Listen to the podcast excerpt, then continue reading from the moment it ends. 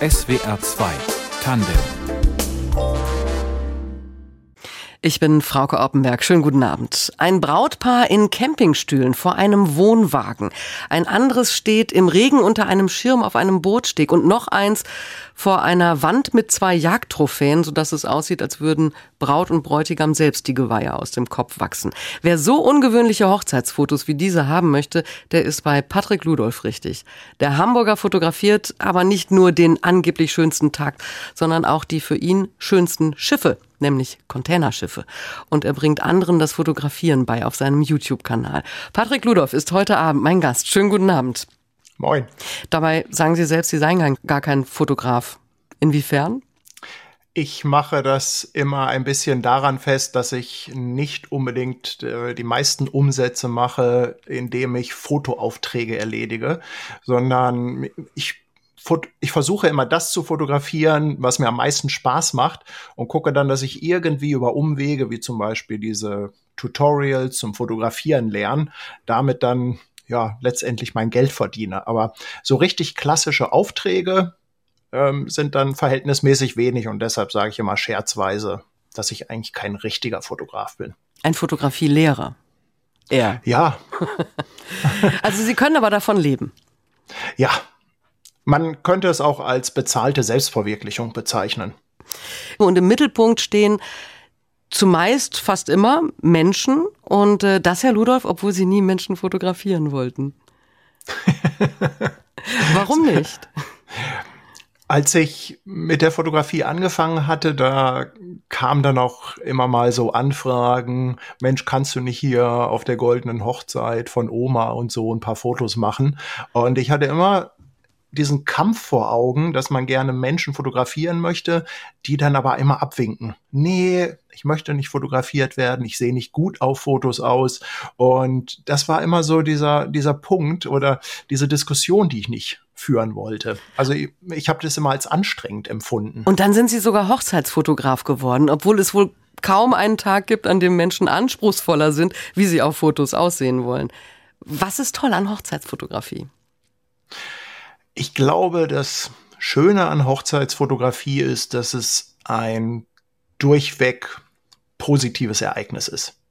Also, ähm, also wenn man das einfach mal aus der beruflichen oder aus der Jobperspektive betrachtet, ich sage immer, wenn ich früher meinen Job gemacht habe, was ich vor der Fotografie getan habe, da hat nie jemand geweint, wenn ich das Ergebnis abgeliefert habe.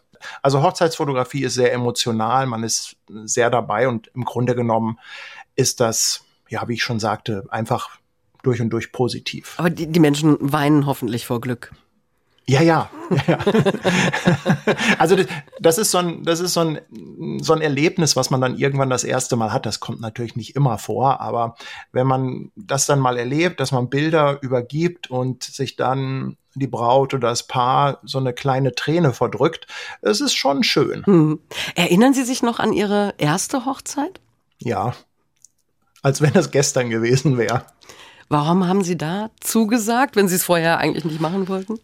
Also die erste Hochzeit, die kommt, glaube ich, bei den meisten Hochzeitsfotografen irgendwie über Umwege und da fragt jemand, kannst du nicht mal, du hast doch eine tolle Kamera, kannst du nicht mal bei unserer Hochzeit fotografieren? Und so ähnlich war das auch. Und ich, ich weiß gar nicht mehr so ganz genau, was die Motivation war, aber ich glaube, irgendwann habe ich einfach gesagt, okay, die Herausforderung, die nimmst du jetzt mal an. Das probierst du jetzt mal aus. Jetzt muss man ja erwähnen, ich habe es vorhin ja auch schon versucht, so ein bisschen zu umreißen. Ihre Hochzeitsfotos sind so nicht die üblichen. Ein Brautpaar auf Campingstühlen vor einem Wohnwagen. Wie sind Sie auf solche Ideen gekommen? Ich, mm, ich glaube, das ist etwas, was sich so mit der Zeit entwickelt, weil die ersten Hochzeiten, die ich fotografiert habe, die waren auch eher so, wie man es vielleicht kennt.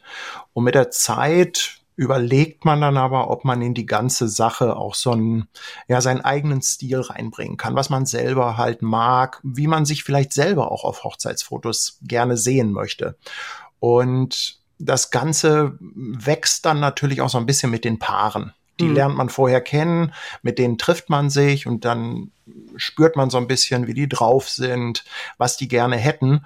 Und ähm, ausgerechnet dieses Paar, was sie ansprechen mit den Campingstühlen und mit diesem Geweih im Hintergrund. Das äh, ist mir bis heute also wirklich noch in Erinnerung, als wenn es gestern gewesen wäre. Die haben halt von vornherein gesagt, ähm, wir lachen auf Fotos nicht. Wir wollen keine Fotos, auf denen wir lachen. Und dann überlegt man einfach gemeinsam, was kann man machen. Naja, und die haben geheiratet ähm, auf so einer Wiese neben einem Campingplatz. Und so ist das dann entstanden. Und ich fand das irgendwie gut. Also, aber, aber, auch wenn die beiden nicht lachen, wenn man draufschaut, als, als Betrachter muss man schon lachen. Das ist, sind schon humorvolle Fotos. Ja, absolut. Und äh, sie mögen das total. Hm. Kommen Paare oft mit Wünschen zu Ihnen, wie sie fotografiert wollen? Also ganz konkrete Wünsche sind es eher selten. Die meisten Paare verlassen sich auf den Fotografen. Ähm, Im Normalfall ist es ja so, dass die Paare das auch das erste Mal machen. Und ich glaube, die sind ganz froh, wenn sie an die Hand genommen werden. Mhm. Aber sie sehen natürlich, was ein Fotograf macht. Üblicherweise gucken die sich verschiedene an vorher, googeln ein bisschen und sehen dann ja, was ein Fotograf in der Vergangenheit gemacht hat. Und auf der Basis entscheiden sie dann und hoffen dann, ja, dass da entsprechend auch bei ihnen was ähnliches rauskommt. Wie haben Sie früher auf Hochzeitsfotos geschaut, also bevor Sie selbst welche gemacht haben? also, ich muss, ich muss etwas lachen, weil im Grunde genommen mag ich Hochzeiten als Veranstaltung gar nicht so gerne und fand auch Hochzeitsfotos irgendwie immer sehr, ja, weiß ich nicht, langweilig. Ähm, Oder waren kitschig. immer Erinnerungen. Ja, ich weiß es nicht. Also ich fand Hochzeitsfotos, das war immer etwas für einen sehr kleinen Personenkreis. Das ist eine Erinnerung für das Paar, das ist eine Erinnerung für für Oma, für die Eltern und so weiter. Aber ich habe Hochzeitsfotos irgendwie nie so angesehen, als wenn das etwas ist, was halt auch Außenstehende begeistern kann. Aber das hat sich ja schon verändert über die vergangenen Jahre und Jahrzehnte. Da ist natürlich viel Trend aus den USA rübergeschwappt, weil dort hat das Thema einen ganz anderen Stellenwert. Also Hochzeiten in den USA und auch die Hochzeitsfotografie ist ein Riesending. Und da geht es natürlich immer höher, schneller weiter. Die Fotografen versuchen sich durch Kreativität zu übertreffen. Und vieles ist davon halt in den letzten Jahren auch zu uns rübergekommen. Mhm. Weil heute begleitet ein Hochzeitsfotograf das Paar den ganzen Tag. Manchmal sogar auch schon am Tag vorher. Ähm, das ist ja schon eine Fotoreportage, die da von Fotografen wie Ihnen verlangt wird. Wie oft drücken Sie an einem Hochzeitstag ungefähr auf den Auslöser? Haben Sie mal gezählt? Üblich, also das kommt immer so ein bisschen drauf an, was auch passiert, aber es sind schon ein paar tausend Mal. Also das können tausend sein, das können aber auch mal 5000 Bilder sein, die man da macht. Wie bleibt man dann an so einem Tag im Hintergrund und doch ständig dabei, ohne lästig zu sein? Das scheint mir doch eine Gratwanderung zu sein. Mm, ich weiß gar nicht, ob man immer so zwingend im Hintergrund sein muss. Also in erster Linie ist es natürlich schon so, dass man das, was dort passiert, dokumentiert. Aber ich finde es immer sehr schön, wenn man sich so ein bisschen wie ein Gast fühlt. Das heißt auch so ein bisschen eintauchen in die Menge. Denn wenn ich ein bisschen Kontakt zu den anderen Gästen bekomme, dann kriege ich auch irgendwann die Möglichkeit, sie zu öffnen für das Foto. Denn auch auf Hochzeiten hat man immer die Diskussion, öh, ich werde nicht gerne fotografiert. Das gibt's immer noch. Das, also das ist absolut also üblich. Auch, auch in Zeiten von Instagram und anderen äh, Selbstdarstellerplattformen im, im Netz gibt's immer noch Menschen, die sagen, nee, ich will nicht aus Foto, ich bin nicht fotogen. Ich glaube, es ist einfach ein riesiger Unterschied, ob ein Fotograf sagt, ich mache mal ein Foto von dir oder ob man ein Selfie macht. Das ist so eine psychologische Komponente. Ich hatte gedacht, vielleicht kommt auch häufiger die Aufforderung, äh, bitte geh noch mal mit dem Photoshop drüber. kommt auch vor, ja. Ja. Ja. Brautpaare sind natürlich nicht ihr einziges Motiv. Ihr, ihre große Leidenschaft ist die Schifffahrt. Sie waren, Herr Ludolf, insgesamt sechs Wochen auf drei verschiedenen Containerschiffen unterwegs und haben die ja vorwiegend männliche Besatzung bei ihrer Arbeit, bei ihrem Alltag auf See beobachtet, fotografiert. Warum das? Welche Idee steckt hinter diesem Projekt? Also mittlerweile waren es ja sogar schon sechs Reisen auf verschiedenen Schiffen. Die eine ist ja gerade erst ein paar Monate her. Wenn man in Hamburg wohnt und an der Elbe sitzt und dort die Containerschiffe vorbeifahren sieht, dann denkt man sich immer, oh, das wäre toll, einmal mit so einem Schiff um die ganze Welt. Mhm. Und das ist natürlich in sehr weiter Ferne, das ist nicht greifbar, man kommt nicht auf so ein Schiff.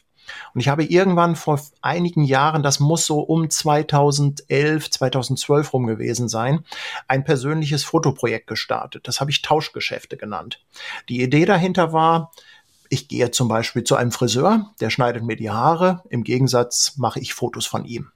Und das wollte ich dann zusammenstellen, kleine Geschichte drumherum und, und dachte mir, so baut sich das nach und nach auf. Und in dem Zuge ist dann ein Kapitän auf mich zugekommen, der auch selber fotografiert, fotobegeistert ist. Und der hat gesagt, du, mein Angebot für ein Tauschgeschäft ist, du kommst an Bord und fährst mal ein Stück mit und kannst dafür ein paar Fotos machen. Auf welchen Strecken waren Sie unterwegs, beziehungsweise welche Häfen sind Sie angelaufen? Also die größten Reisen, die ich gemacht habe, das war einmal von Singapur nach Shanghai.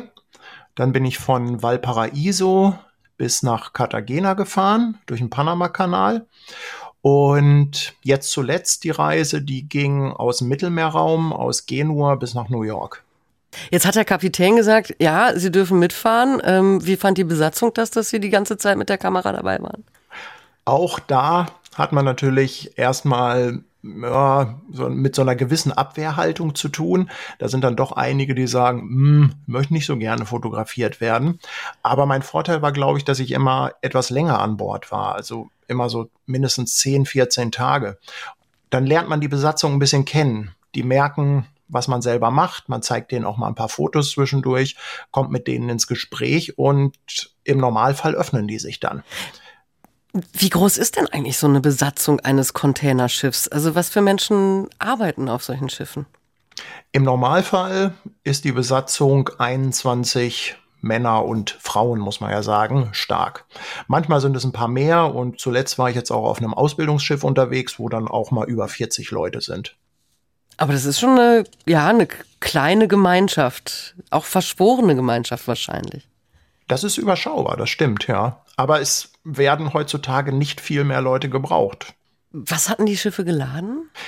Man weiß leider immer nicht genau, was die Schiffe geladen haben. Also die Mannschaft weiß das selber auch nicht, außer bei Gefahrgut und Kühlcontainern. Da wissen sie es ganz genau. Hin und wieder bekommen sie mal Listen und Hinweise und auf unserer letzten Reise, da hatten wir dann auch so, ja, absurde Dinge geladen, wie zum Beispiel Mineralwasser. Da wurde also containerweise Mineralwasser aus Italien nach New York gebracht. Aber im Grunde können Containerschiffe alles transportieren. Also mhm. wirklich, ob das jetzt Kleidung ist, ob das Elektroartikel sind, Rohstoffe, also wirklich alles, was man sich vorstellen kann. Jetzt haben Sie das vorhin schon gesagt. Also Sie leben ja in Hamburg, wenn man da an der Elbe steht und die Containerschiffe sieht. Welche Vorstellung hatten Sie vom Leben der Seeleute? Ja, man hat natürlich so eine leicht romantisierte Vorstellung dabei. Und bevor ich mich wirklich etwas tiefer mit der Seefahrt beschäftigt hatte, dachte ich ja auch, du fährst mit den Seeleuten um die Welt, man geht gemeinsam in entfernten Häfen von Bord, in irgendwelchen Kneipen ist man und dann fotografiert man wie die Seeleute da noch irgendwie ne, in eine Schlägerei gelangen. Also lauter so Hirngespinste, die man aus irgendwelchen Filmen ähm, hat. Ja. Aber das ist natürlich weit weg von der heutigen Realität. Also was hat sich davon bewahrheitet und was nicht? Die Realität ist, dass natürlich heute die Liegezeiten sehr kurz sind in den Häfen und manchmal die Schiffe keine 24 Stunden irgendwo sind. Das ist natürlich zu kurz um mal von Bord zu gehen. Aber es gibt auch die Häfen, wo die Liegezeiten dann mal mehrere Tage sind, wo man dann auch wirklich was sieht von der Welt, wo man auch mal von Bord gehen kann. Also ich war zum Beispiel in so Städten wie Busan, was ich vom Namen kannte, aber nicht greifbar war. Ich muss sogar fragen, in welchem Land es liegt. Äh, Busan, oh Gott, Fangfrage. Äh, ist das Südkorea? Ich glaube. Oder war das Taiwan?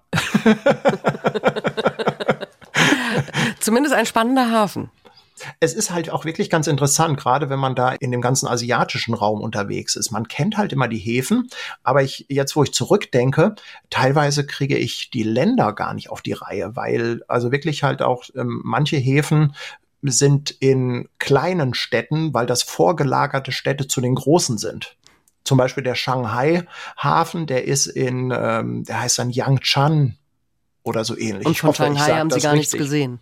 Von Shanghai habe ich in dem Fall nur etwas gesehen, weil ich da ausgestiegen bin. Mhm. Aber der Hafen ist 120 Kilometer vor einer Stadt entfernt. Ich kann mir vorstellen, dass in den Häfen für die Seeleute viel zu tun ist. Aber was machen Sie in der Zeit, wenn das Schiff unterwegs ist? In erster Linie sich um das Schiff kümmern. Man muss sich vorstellen, so ein Schiff, das ist rund um die Uhr auf See, ist immer wieder dem ganzen Wetter ausgesetzt und zum Beispiel die ganze Decksmannschaft, die ist wirklich sehr viel mit der Schiffspflege beschäftigt. Das heißt wirklich Rost klopfen, neu anstreichen, Schiff sauber machen. Mhm. Das gleiche in der Maschine. Die Maschine muss rund um die Uhr gewartet werden und auf See machen sie halt all das, was sie machen können, was nicht direkt an der Maschine ist, in den Häfen das, was sie machen müssen, wenn die Maschine stillsteht. Und die Offiziere, die sind halt teilweise auch sehr viel mit administrativen Aufgaben beschäftigt oder auch mit, mit Sicherheitsfragen, Sicherheitsübungen. Um die Ladung muss sich gekümmert werden. Und oft muss halt einfach auch schon der nächste Stopp im nächsten Hafen vorbereitet werden. Ist das trotzdem für die, die es machen, ein Traumjob, die Seefahrerei? Mit allen, mit denen ich gesprochen habe, würde ich sagen, ja. Also da war eigentlich niemand bei, wo man das Gefühl hatte, die haben irgendwie den falschen Job ergriffen. Eigentlich, Herr Ludolf, sind Sie Informatiker. Sie haben Wirtschaftswissenschaften und Informatik studiert, haben jahrelang im Online-Marketing gearbeitet. Äh, was genau haben Sie da gemacht? Ich habe vor allem in dem Bereich Suchmaschinenoptimierung und Webanalyse gearbeitet. Das heißt? Suchmaschinenoptimierung, also ist eigentlich ein Riesenthema. Jeder, der bei einer Suchmaschine wie Google gefunden werden möchte, muss seine Webseite optimieren, damit die dort gefunden wird. Also wenn wir zurückgehen zum Beispiel Hochzeitsfotograf, ein Paar, was macht das, wenn sie einen Fotografen sucht? Sie geht zu Google und tippt dann ein Hochzeitsfotograf Hamburg oder Berlin. Und wenn man keine Empfehlung bekommen hat aus dem Freundeskreis, dann guckt man sich halt die ersten zehn Ergebnisse an und schreibt die an. Mhm. Waren Sie glücklich in dem Job? Also mir hat es schon Spaß gemacht, weil das ist, ich bin ja auch im Herzen schon so ein kleiner Techie, ich bin auch so ein bisschen Nerd und das waren immer so Themen, die mir auch wirklich Spaß gemacht haben. Das Einzige, was mir immer nicht so wahnsinnig viel Spaß gemacht hat, das alles für andere zu machen weil man musste halt immer so Kämpfe auskämpfen. Also ich habe zum Beispiel für einen, einen großen deutschen Waschmaschinenhersteller äh, gearbeitet und der war der festen Überzeugung, er möchte gerne bei dem Suchbegriff Waschmaschine auf Platz eins landen. Und dann habe ich gesagt, ja, das ist ja kein Thema, ihr habt ja viele Waschmaschinen. Dann haben die aber gesagt, nee, nee, nee, bei uns heißt das aber nicht Waschmaschine, das heißt Waschvollautomat. Und da habe ich gesagt, ja, aber die Leute können ja nur das suchen, was auch auf der Webseite so genannt wird. also das mal so als, als plakatives Beispiel. Und, und das sind so Kämpfe, die man permanent ähm, gerade halt mit großen Unternehmen dann geführt hat. Und das war irgendwann ja dann doch eher frustrierend. Diese Kämpfe führt man natürlich nicht mehr, wenn man äh, für sich selber arbeitet, wenn man selbstständig ist, wenn man freier Fotograf ist. 2010 sind Sie aus diesem alten Job ausgestiegen. Wie schwer war dieser Schritt? Das war ja kein Schritt von heute auf morgen. Das Ganze war ja ein Prozess, der sich auch über ein oder zwei Jahre hingezogen hat. Ich habe irgendwann damit angefangen, Fotoworkshops nebenbei zu geben für Menschen, die gerne fotografieren lernen möchten. Und die Porträt- und Hochzeitsfotografie habe ich auch ein bisschen nebenher angefangen. Mhm. Aber es war immer ein Hobby. Es war Jein. Also das mit den Fotoworkshops, da habe ich natürlich Geld für genommen. Mhm. Und irgendwann war ich einfach an einem Punkt, wo ich dann jedes Wochenende diese Workshops gemacht habe und, und dann aber an so einem Punkt war, wo ich so viel Geld damit verdient habe am Wochenende, dass ich äh, mich natürlich gefragt habe, Warum was machst du den Job in der ja, Woche noch? Genau, beziehungsweise es war, ich hatte dann natürlich auch ein Motivationsproblem, weil ich saß an meinem Schreibtisch und habe eigentlich nur über meinen kleinen Nebenjob nachgedacht. Ja. Der Job vorher war aber wahrscheinlich eine sichere Bank, das Leben als freier Fotograf ja weniger. Was haben Freunde und Familie gesagt? die verdrehen natürlich als erstes die Augen. Ja. Also das, das ist einfach so. Also gerade wenn man natürlich Menschen um sich hat, die eher so, ich sag mal, sicherheitsbewusst sind, die ähm, eher einen Job danach aussuchen, dass man ein gutes, gesichertes Einkommen hat, dann stößt das natürlich erstmal auf Unverständnis. Und ähm, gerade auch so, ich sag mal so, meine Eltern, die natürlich auch schon etwas älteres Semester sind, die konnten das im ersten Moment gar nicht verstehen. Der einzige positive Effekt war, sie konnten endlich sagen, was ihr Junge macht. Denn vorher das Thema Online-Marketing konnten sie nicht erklären, aber der ist Fotograf, das hat jeder verstanden. Mhm. Sie sagen über sich selbst, Sie langweilen sich schnell. Ja. Wie äußert sich das? das äußert sich meistens darin, dass ich eine Sache anfange, sie zur Perfektion treibe und dann die Lust daran verliere. Zum Beispiel die Hochzeitsfotografie habe ich viele Jahre exzessiv betrieben. Ich habe sehr viele Hochzeiten fotografiert, war aber irgendwann an einem Punkt, wo ich gemerkt habe, es wiederholt sich doch immer wieder. Das war allerdings der Punkt, wo es ähm, finanziell gerade interessant wurde, wo man dann auf einem Niveau war, wo man auch wirklich gut verdient hat. Und dann habe ich festgestellt, nee, eigentlich hast du da keine Lust mehr drauf. Hm. Und dann musste was Neues her. Aber Sie machen es weiterhin, die Hochzeitsfotografie, obwohl es Ihnen zwischenzeitlich langweilig war. Also seit Corona ist es in der Tat deutlich zurückgegangen. Kann denn die Fotografie an sich Ihnen irgendwann langweilig werden? Soweit war ich glücklicherweise noch nicht. Weil die Fotografie natürlich extrem viele Aspekte hat. Und ich glaube, bei mir drückt sich das eher darin aus, was ich fotografiere. Und Jetzt zum Beispiel, wenn wir nochmal auf diese Containerschiffe zurückgehen, da gibt es ja zwei größere Projekte. Das eine war ein Fotoprojekt, wo auch ein Buch entstanden ist. Und jetzt auf der letzten Reise habe ich das Ganze dann in Videoform gemacht. Chicago Express, das ist genau. der Film, der da entstanden ist, im Netz auch bei YouTube genau. zu finden. Genau, das Thema ist natürlich das gleiche, weil die Geschichten, die sich auf so einem Containerschiff abspielen, die wiederholen sich natürlich. Aber da habe ich gesagt, okay, jetzt nochmal das Ganze als Herausforderung mit O-Tönen und Interviews mit der Mannschaft, um dann nochmal das Ganze irgendwie emotional zu packen. Wie sprunghaft oder treu sind Sie bei der Technik? Meinen Sie bei der Fototechnik, äh, die also, ich äh, Sind Sie jemand, der eine Lieblingskamera hat oder lieber möglichst viele unterschiedliche, für alle Situationen passend, immer das schöne, das neueste Gadget und ähm, da, da auch hinterher sind? Ja, alles. so wie Sie das beschrieben haben. Alles, was neu also auf den Markt kommt, wird auf jeden Fall erstmal äh, überprüft, ob man es haben möchte. Ja, ich bin schon sehr technikverliebt, das muss ich sagen. Und ich habe auch eine Lieblingskamera. Aber das sind Dinge, die sich auch ändern. Das heißt, das kann sein, dass ich heute mit der einen Kamera sehr gerne fotografiere, da sehr viel mitmache. Und das kann sich morgen dann schon wieder ändern. Welche ist denn Ihre aktuelle Lieblingskamera? Die Zeiten der Spiegelreflexkamera, die sind ja jetzt weitestgehend vorbei. Die wurden ja abgelöst durch die spiegellosen Kameras, sind aber, sage ich mal, vom Typus her mit Wechselobjektiven schon gleich. Und das ist eigentlich heutzutage so mein Hauptarbeitsgerät, auch so eine spiegellose Kamera, wo man auch die Objektive wechseln kann. Mhm. Und alternativ dazu benutze ich zum Beispiel sehr gerne auch kleine Kameras, gerade so auf Reisen. Also es gibt mittlerweile auch Kameras, wo man das Objektiv nicht mehr wechseln kann oder auch Kameras, mit denen man man viel manuell machen muss, wo man manuell fokussieren muss.